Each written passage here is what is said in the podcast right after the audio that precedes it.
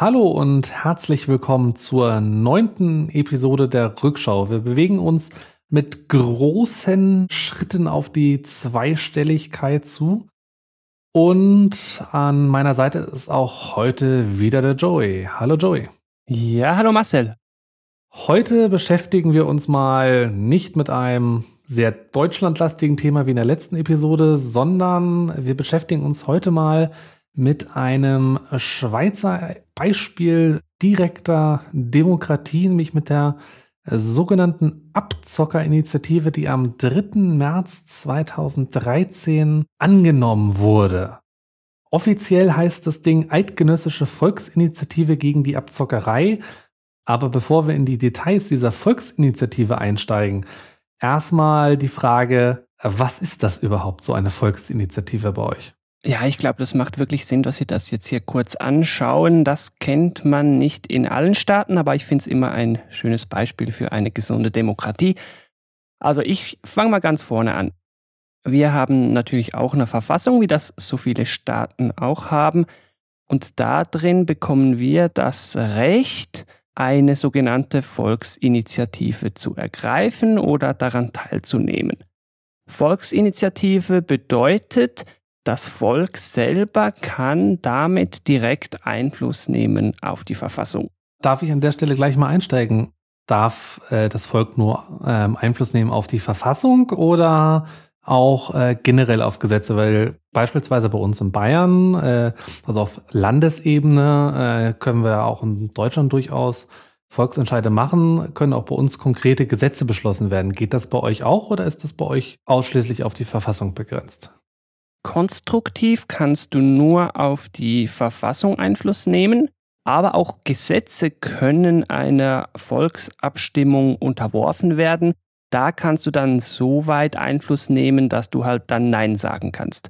Willst du aber selber was Neues schaffen, geht das nur über die Verfassung. Du kannst nur die Verfassung beeinflussen, du kannst nicht selber ein Gesetz eingeben oder ein Gesetz ändern lassen wollen. Okay, das ist ja schon mal ein starker Unterschied zu dem, was wir halt aus Deutschland kennen. Das heißt, bei euch ist die Verfassung, da ja ihr recht viele Volksinitiativen habt, zumindest kommt das äh, einem aus Deutschland so vor, wenn man über die Grenze rüberschaut, ändert sich bei euch an eurer Verfassung relativ häufig was. Unser Grundgesetz ändern wir in Deutschland ja eher selten. Ja, also im Staatsrecht nennt man das dann eher statische oder dynamische Verfassung und du hast das richtig erkannt, unsere ist bewusst sehr dynamisch. Um den Faden wieder aufzunehmen mit diesen Volksinitiativen. Wir haben grundsätzlich zwei Varianten. Einmal die mit dem Holzhammer, das wäre die auf Totalrevision, die kommt mega selten vor. Viel häufiger ist das die Volksinitiative auf Teilrevision. Was will ich da? Da will ich einen Verfassungsartikel selber kreieren und anfügen. Ich kann aber auch einen bestehenden nehmen und abändern oder ich kann auch Teile streichen lassen. Gibt es da irgendwelche Einschränkungen, äh, was man da fordern darf oder darf man da prinzipiell mal, mal alles äh, fordern? Also gibt es da irgendwelche Ausschlusskriterien, was man halt irgendwie nicht in die Verfassung reinschreiben darf oder was man auch nicht aus der Verfassung herausstreichen darf. Ja, das gibt's natürlich und daran stößt man sich manchmal auch, um mich jetzt hier nicht zu weit aus dem Fenster rauszulehnen.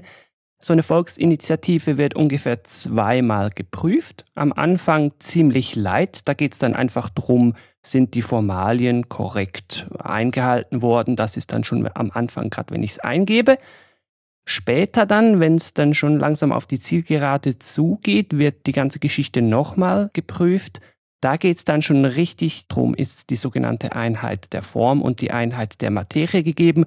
Das heißt, ich darf quasi nur einen zusammenhängenden Sachverhalt ändern wollen. Oh je, das klingt jetzt sehr juristisch. Also ich darf in einer Volksinitiative nicht gleichzeitig irgendwie zum Beispiel was mit den Steuern machen und ein Typ Auto verbieten oder so. Meine eine Volksinitiative muss in sich sich um ein Thema drehen, also nicht irgendwelche Total-Packages. So, das wäre die Einheit der Materie. Und ja, die ganz klassischen Schranken, Jus Cogens, also das zwingende Völkerrecht, das muss natürlich eingehalten werden. Zwingendes Völkerrecht, man hört immer wieder davon, zitieren können es die wenigsten. Das wäre Gewaltverbot, Verbot des Völkermordes, Verbot der Sklaverei, Verbot der Rassendiskriminierung und Verbot der Folter. Und was wir hier noch kennen, das Non-Refoulement-Gebot, also der Grundsatz der Nicht-Zurückweisung in einen Staat, in dem eben zum Beispiel Gewalt droht. Das sind die Schranken. Wenn ich mich innerhalb dieser bewege, darf ich grundsätzlich alles einreichen. Okay, also da ähm, haben wir auch dann nochmal einen Unterschied zu, äh, zu Deutschland, weil beispielsweise in Bayern darf man nicht in das ähm, in die ureigenen Rechte äh, des Parlaments eingreifen. Also beispielsweise per Volksinitiative darf man nie, äh, bei uns nichts irgendwie im Bereich Steuern bestimmen, weil das halt in das Haushaltsrecht des äh, Parlaments eingreifen würde. Ah, nee, Steuern geht zum Beispiel. Ich frage mich jetzt gerade, ob man irgendwie die Auflösung des Bundesstaates fordern könnte oder so. Da wäre ich mit einem Einzelnen äh, wahrscheinlich nicht, aber eventuell mit äh, vielleicht mit einer Totalrevision, wenn man sich eine komplett neue Verfassung gibt. Ja, irgendwie so. Aber dann hätte man ja wieder einen neuen Stamm. Ja, egal, darum soll es ja nicht gehen. Es gibt natürlich, und das ist eigentlich die wichtigste Schranke von allen, und da schaffen wir wieder die Kurve zur Demokratie. Es gibt natürlich die wichtigste Hürde der Unterschriftensammlung und dann am Ende auch der Abstimmung. Also ich kann schon jeden Mist fordern, aber die Leute sind halt meistens noch schlau genug, dass sie halt dann die wirklich dummen Ideen gar nicht annehmen oder schon gar nicht dafür unterzeichnen. So, was heißt abstimmen, was heißt unterzeichnen? Habe ich meine Volksinitiative eingegeben, muss ich dafür von stimmberechtigten Personen 100.000 Unterschriften haben und dafür habe ich 18 Monate Zeit. Stimmberechtigt bedeutet Schweizerin oder Schweizer, 18. Lebensjahr vollendet und urteils- und handlungsfähig. Das ist ja eine relativ hohe Hürde jetzt wenn man auf die, die Gesamtbevölkerung von knapp 8,4 Millionen äh. Also die Hürden sind schon sehr hoch eigentlich. Ich, schwierig zu sagen, ich habe da wenig Vergleiche. Man muss natürlich da die ganzen Kinder von der Bevölkerungszahl abziehen, dann muss man die ganzen Ausländer abziehen ja, ich weiß nicht, was da noch bleibt, aber ich sag mal so, wir haben genügend Initiativen, dass man das Gefühl hat, die Hürde ist machbar für genügend nachgefragte Änderungswünsche. Zum äh, Vergleich, äh, in Bayern äh, würde das Prozedere beim sogenannten Volksbegehren so laufen, dass man vor der initialen äh, Einreichung 25.000 Unterschriften braucht bei knapp 13 Millionen Einwohnern. Und damit es letztendlich zur Abstimmung kommt, braucht man bei uns 10 Prozent der wahlberechtigten Bevölkerung muss das äh, Volksbegehren letztendlich dann sich dafür eintragen, damit es zur Abstimmung ähm, kommen kann. Und das sind aktuell in Bayern so knapp 930.000 Unterschriften, die wir an der Stelle brauchen. Also ihr habt zwei Unterschriftensammlungen hintereinander. Genau zuerst 25.000, bevor man es beim Innenministerium beantragen kann. Dann wird es bei uns entsprechend ähm, geprüft. Erst danach geht es dann äh, in die große äh, Unterschriftenaktion, die dann auch nur ähm, 14 Tage dauert. Das heißt, man hat nur 14 Tage Zeit, diese rund 930.000 Unterschriften zusammenzubringen. Das ist relativ ähm, schwierig, aber da unterstützt der Freistaat Bayern auch bei, weil wenn man diese initialen 25.000 Unterschriften, dem äh, 25.000 Unterschriften dem Innenministerium vorgelegt hat und das Volksbegehren zulässig ist, das heißt, es über nichts abstimmt, worüber man nicht abstimmen darf, liegen diese Eintragungslisten in allen bayerischen äh, Gemeinden aus. Und ähm, da muss sich der Initiator dann nicht mehr darum kümmern, dass sich die Leute überall eintragen können. Und angenommen, du schaffst das dann auch mit diesen Eintragungen, also du schaffst auch die zweite, die 10%-Hürde, wie geht's dann weiter? Dann würde es so weitergehen, dann geht das Volksbegehren äh, weiter Richtung äh, Landtag, weil dann hat die, äh, die bayerische Staatsregierung vier Wochen Zeit, dem Landtag gegenüber äh, eine Stellungnahme abzugeben. Und der Landtag muss dann dieses Volksbegehren behandeln. Und da hat er äh, im Wesentlichen drei Möglichkeiten, wie er damit äh, vorgehen kann. Also zum einen übernimmt sie eins zu eins, dann kommt es gar nicht mehr zur Abstimmung, sondern dann wird das wird die eins zu eins übernommen. Also kann das Parlament das schon äh, vorher absegnen. Ah, also es gibt dann also noch eine Möglichkeit, dass nicht mehr abgestimmt wird. Genau. Die zweite Möglichkeit ist, der Landtag lehnt das Volksbegehren ab. Dann findet innerhalb von drei Monaten ein Volksentscheid statt. Also dann werden wir wirklich zur Wahlurne gebeten, um darüber zu entscheiden. Oder dritte Möglichkeit, der Landtag bestreitet die Rechtsgültigkeit und dann landet es vor dem Bayerischen Verfassungsgerichtshof. Hm, okay. Gut, machen wir wieder einen Schwenker weiter in den Süden. Volksinitiative hier in der Schweiz. Also wir haben jetzt die Stufe 100.000 Unterschriften erreicht. Dann wird, wie eingangs schon gesagt, nochmal geprüft und da dann wirklich verstößt die Initiative nicht gegen irgendwelche zwingenden Völkerrechte und so weiter, das habe ich ja eben schon erklärt. Dann haben wir die Initiative im Parlament, scheinbar so ähnlich wie bei euch. Das Parlament hat dann die Möglichkeit, einen sogenannten Gegenvorschlag zu lancieren. Das ist dann meistens so etwas wie die Initiative Light. Über die kann dann auch mit abgestimmt werden. Und dann, um die ganze Geschichte noch ein bisschen komplizierter zu machen, Sie können auch einen sogenannten indirekten Gegenvorschlag präsentieren, quasi direkt schon eine Gesetzesänderung machen, über die dann gar nicht abgestimmt werden würde. Und wenn dann bei der Initiative am Ende beim Volk ein Nein rauskommt, würde die dann automatisch schon kommen. Ja, ein bisschen komplex. Lassen wir die Gegenvorschläge mal weg. Am Ende machen Sie dann nur noch eines, das ist eine Empfehlung, Annahme oder Ablehnung, hat aber keinerlei Wirkung. Das ist mir so ein bisschen Volksbeeinflussung, weil es halt noch ein paar Leute gibt, die aufs Parlament hören, aber ist absolut freiwillig, dem muss man nicht folgen. Am Ende kommt dann der wichtigste Teil, das ist die Abstimmung selber.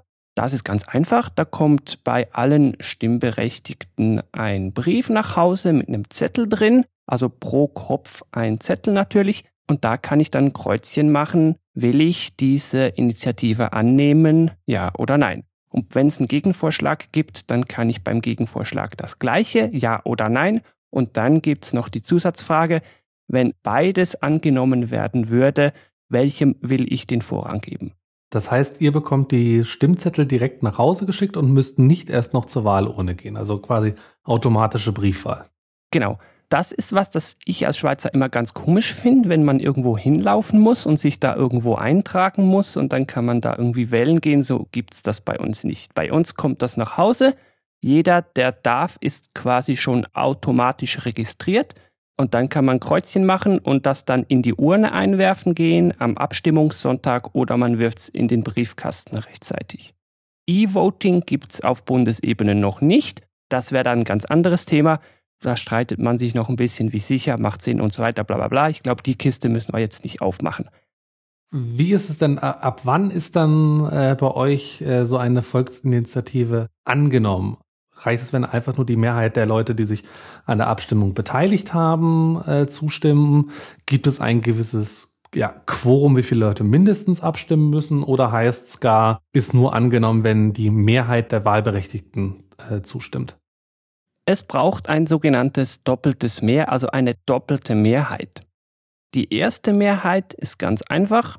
Alle Leute, die den Zettel einwerfen, die bilden eine Gesamtheit und davon muss die Mehrheit Ja sagen. Wie groß die Stimmbeteiligung ist, ist egal. Das heißt, ein solcher Entscheid kann am Ende von sehr wenigen Leuten getragen werden. Also es gibt nicht irgendwie, ja, total wären so und so viele überhaupt stimmberechtigt und damit das durchkommt, müssen von denen mindestens so viele mitmachen oder so. Das gibt's nicht. Das wäre das eine Mehr. Dann gibt's noch ein zweites, das nennen wir Ständemehr. Stände, das wissen sogar viele Schweizer wahrscheinlich nicht, das sind die Kantone. Die Kantone müssen auch mehrheitlich zustimmen nicht irgendwie die Regierungen der Kantone, sondern die Wähler innerhalb der Kantone. Manche kennen das vielleicht ein bisschen aus dem Wahlsystem der USA. Also wenn ein Kanton mehrheitlich Ja ist, dann ist der ganze Kanton Ja und die Mehrheit der Kantone muss dann Ja sein. Und am Ende, wenn die Mehrheit des gesamten Volkes das abgestimmt hat und die Mehrheit der Kantone Ja sagt, dann ist die Geschichte angenommen. Also das klassische Prinzip der doppelten Mehrheit, wie wir es beispielsweise auch auf EU-Ebene haben. Ja.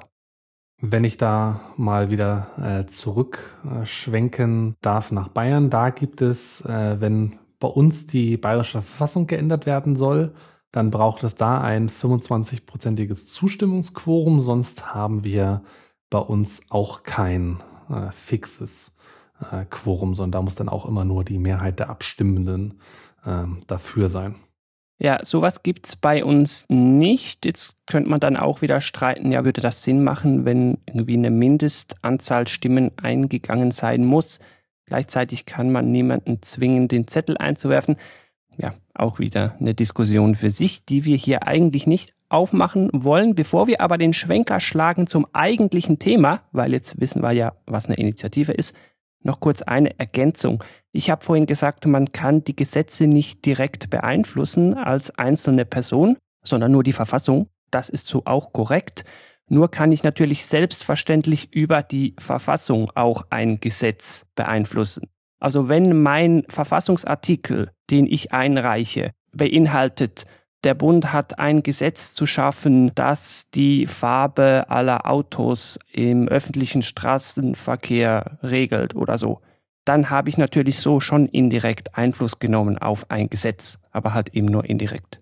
Also gibt es da bei euch quasi ein Hintertürchen, wie man da äh, das noch doch indirekt dann beeinflussen kann. Richtig. Wobei, das ist auch immer so ein großer Aufreger, wenn nämlich mal die ganze Geschichte in der Verfassung steht und es dann eben genau um die Umsetzung in ein Gesetz geht, gibt man die Geschichte aus der Hand, weil dann liegt die dann beim Parlament, die machen dann das Gesetz draus und da gibt's immer wieder Fälle, dass das dann so verwässert wird, dass teilweise auch die ursprünglichen Initianten nicht hinter diesem neuen Gesetz stehen, weil sie sagen, so war das von mir eigentlich nicht gedacht, eigentlich wollte ich da was anderes.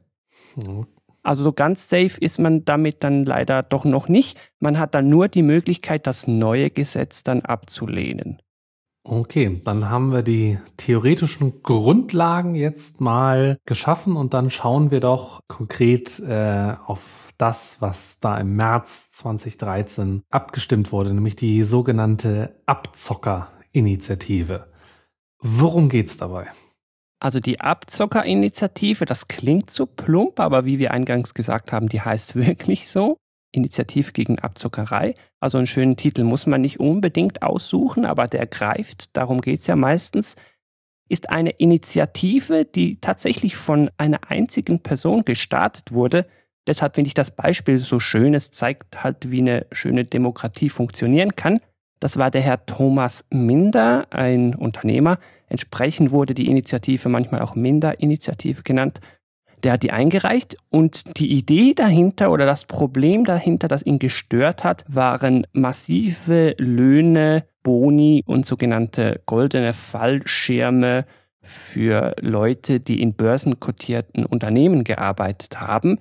Die böse, böse Galionsfigur vorneweg war Daniel Vasella. Der war seinerzeit mal noch Novartis-Präsident. Der hat dann halt manchmal 44 Millionen im Jahr nach Hause genommen, also inklusive Aktienpakete. Am Ende einen riesigen goldigen Fallschirm mit Millionen auf Jahre hinaus und so weiter. Da hat der Thomas Minder dann gedacht, nee, das kann es eigentlich nicht sein. So gut kann irgendwie niemand arbeiten und gerade fürs gekündigt werden nochmal so viel Geld bekommen, das kann es irgendwie auch nicht sein. Da muss ich was machen. Und das hat er dann auch gemacht. Er hat seine eigene Initiative eingereicht.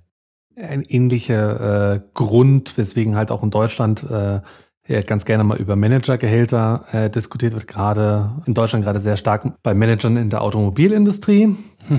Vorschau kann man schon mal sagen, 2022, 2023 hören wir das dann auch in der Rückschau. Also er, er wollte das halt begrenzen. Also was hat er da genau gefordert? Also über was habt ihr letztendlich eure Kreuzchen gemacht? Ja, das ist ja dann wirklich die entscheidende Frage. Man hat jetzt das Problem und dann muss man sich dann als Initiant überlegen, ja, wie gehe ich das an? Dafür braucht man irgendwie eine schlaue Idee. Nehme ich da irgendeine Maximalzahl? Das ist immer schwierig, weil das ist so starr. Vielleicht will man nicht was so Statisches, was Dynamischeres. Er hat dann zwei Ideen gehabt, die sind beide so reingekommen. Einerseits hat er gesagt, ja gut, über die Löhne und variablen Lohnbestandteile, also auch Boni der Geschäftsleitung und des Verwaltungsrates sollen künftig die Aktionäre abstimmen können. Da hat er so eine Möglichkeit der Begrenzung gesehen. Und diese Geschichte mit den goldenen Fallschirmen, also krasse Entschädigungen für Organmitglieder, denen gekündigt wird oder die rausgehen, das wollte er komplett verboten haben. Und so ist es dann, ja, wenn ich jetzt sage, auch gekommen, greife ich ein bisschen weit, aber so wurde es initiiert.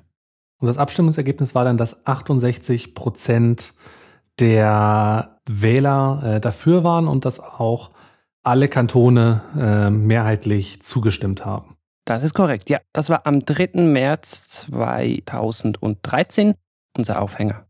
Nach dieser Abstimmung, äh, wie ging es weiter? Hatte das dann äh, schon direkt konkrete Folgen oder ist es dann so ein wenig dahin äh, geplätschert? Mittelweg zwischen beiden. Die direkteste und klarste Folge war, dass neu der Artikel 95 Absatz 3 geschaffen wurde in der Bundesverfassung. Das sollte jetzt eigentlich jedem klar sein. Wir haben ja vorhin gesagt, ich kann die Bundesverfassung beeinflussen und da was reinschreiben. Genau das hat er gewollt, initiiert und so ist es gekommen. Das steht heute da drin.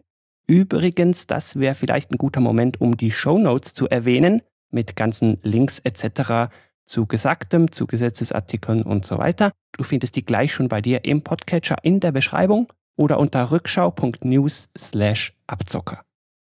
Also das war die erste Folge, die ist wenig überraschend, das passiert immer so.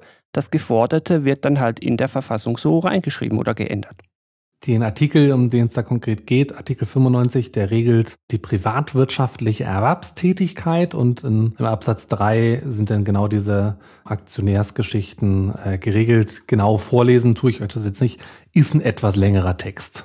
Ja, wobei für Deutschlands Verhältnisse sind unsere Gesetze relativ kurz, aber das ist auch wieder eine ganz andere Sache. Viel interessanter ist jetzt ja, was passiert denn daraus? Weil meistens muss ein solcher Verfassungsartikel noch irgendwie umgesetzt werden, weil er normalerweise so für sich noch nicht taugt, um angewandt zu werden. Das hat man, damit es ein bisschen schneller geht, vorerst über eine Verordnung geregelt, die der Bundesrat erlassen kann quasi als Übergang, bis man dann mal ein Gesetz hat.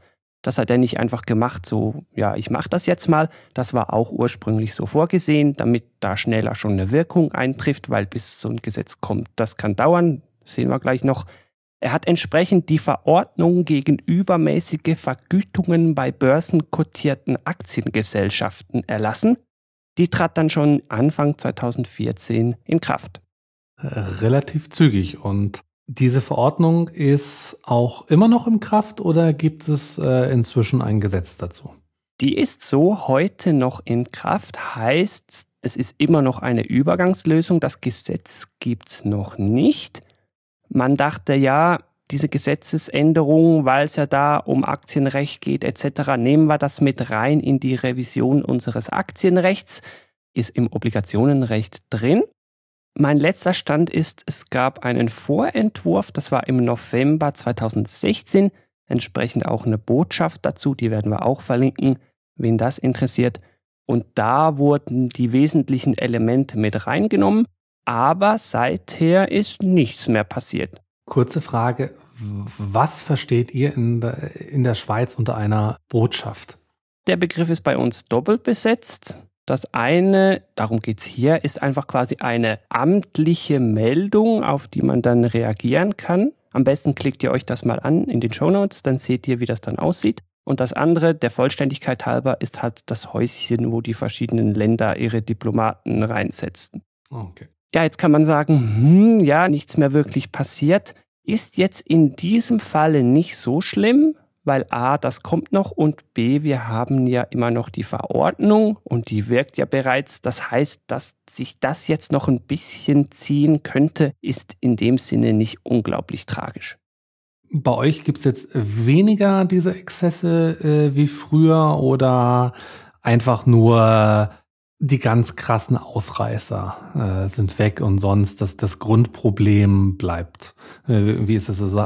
Gab es da eine große Wirkung oder ist es eher so, dass ähm, sich da eigentlich nicht großartig für interessiert wird? Also was die Höhe äh, der Vergütungen angeht. Ja, das ist ja das Schöne an unserer Sendung. Hier kommt ja dann der wirkliche Benefit des Ganzen. Wir können jetzt zurückblicken, fünf Jahre, und wir wissen jetzt schon, was hat's gebracht, was hat's nicht gebracht. Die Wirkungen heute sind ein bisschen umstritten. Ich habe am Anfang mal Beiträge gesehen, ja, wirkt. Dann habe ich später Beiträge gesehen, ja, wirkt nicht.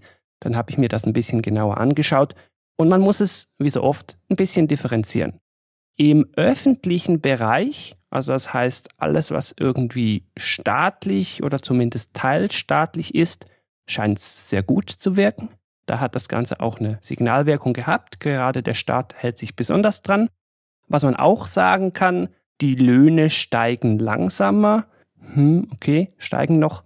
Ja, und jetzt die Knacknuss, darum ging es eigentlich auch von Beginn weg, ist die Privatwirtschaft. Und da ist es ein bisschen schwieriger, weil da hat sich offenbar nicht so viel verändert. Was sich verändert, sind diese goldenen Fallschirme, weil das ist jetzt verboten. Das muss man irgendwie anders lösen, wenn man das machen will. Die Löhne selber scheinen sich nicht so stark verändert zu haben. Da muss ich jetzt noch ein Aber ransetzen. Jetzt liegt die Schuld nicht mehr beim Staat, weil er da keine Instrumente liefert. Nein, jetzt liegt die Schuld dafür bei den Aktionären, weil die stimmen drüber ab. Und wenn die halt alle astronomischen Gehälter durchwinken, ja mein Gott, dann sind sie vielleicht gewissermaßen selber schuld, die Leute, die seinerzeit abgestimmt haben, fühlen sich dann vielleicht ein bisschen vorgeführt oder hätten schlicht nicht erwartet, dass die Aktionäre das alles weiterhin tolerieren werden. Aber scheinbar können die Mitglieder der Geschäftsleitung und des Verwaltungsrates an ihren Generalversammlungen jedes Jahr die Leute überzeugen, weshalb diese Löhne scheinbar nötig und gerechtfertigt sind, dass die immer schön brav dann Ja drücken. Das ist ja ein Stück weit äh, teilweise ja nicht äh, verwunderlich, weil viele Unternehmen sind halt oftmals in der Hand von ja, in, institutionellen äh, Anlegern und Beteiligungen, wo man also quasi unter sich ist und äh, wahrscheinlich auch deswegen einfach ein bisschen weniger äh, Wirkung in der Privatwirtschaft das Hauptargument, das scheinbar noch zu ziehen vermag, das ist jetzt sehr plump gesagt und sehr runtergebrochen ist, ja, wir als Unternehmen müssen solch hohe Löhne zahlen, weil sonst gehen uns die guten Leute weg. Und wenn uns die guten Leute weggehen, dann geht das Unternehmen den Bach runter. Und wenn das den Bach runtergeht, dann sind eure Aktien nichts mehr wert. Also segnet die schönen Löhne bitte gefälligst ab, weil sonst seid ihr am Ende selber am Arsch. So, das, das Klassische, die anderen zahlen doch auch so viel. Dann sind wir, glaube ich, äh, an der Stelle dann durch mit der Abzockerinitiative und auch der neunten äh, Rückschau. Danke, dass ihr eingeschaltet habt. Wenn ihr nochmal nachlesen wollt, was jetzt im Artikel 95 der Schweizer Bundesverfassung drin steht oder ähm, wie die Verordnung ist oder über was da der genaue Abstimmungstext war, dann könnt ihr das tun. Wir haben es bereits erwähnt. Rückschau.news slash Abzocker. Wenn ihr Anmerkungen habt, weil wir irgendwas vergessen haben oder äh, ihr einen Fehler gefunden habt, könnt ihr auch auf der Webseite unter rückschau.news slash Abzocker einen Kommentar hinterlassen. Ansonsten, ihr erreicht uns selbstverständlich auch auf Facebook und Twitter, rückschau.news slash Facebook, beziehungsweise rückschau.news slash Twitter.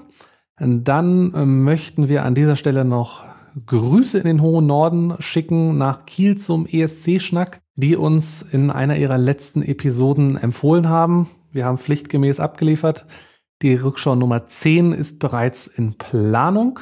Wenn ihr Themenvorschläge habt, schickt einfach eine Mail an redaktion.rückschau.news. Dann hören wir uns hoffentlich im nächsten Monat wieder. Ja, bis dann. Tschüss. Ciao.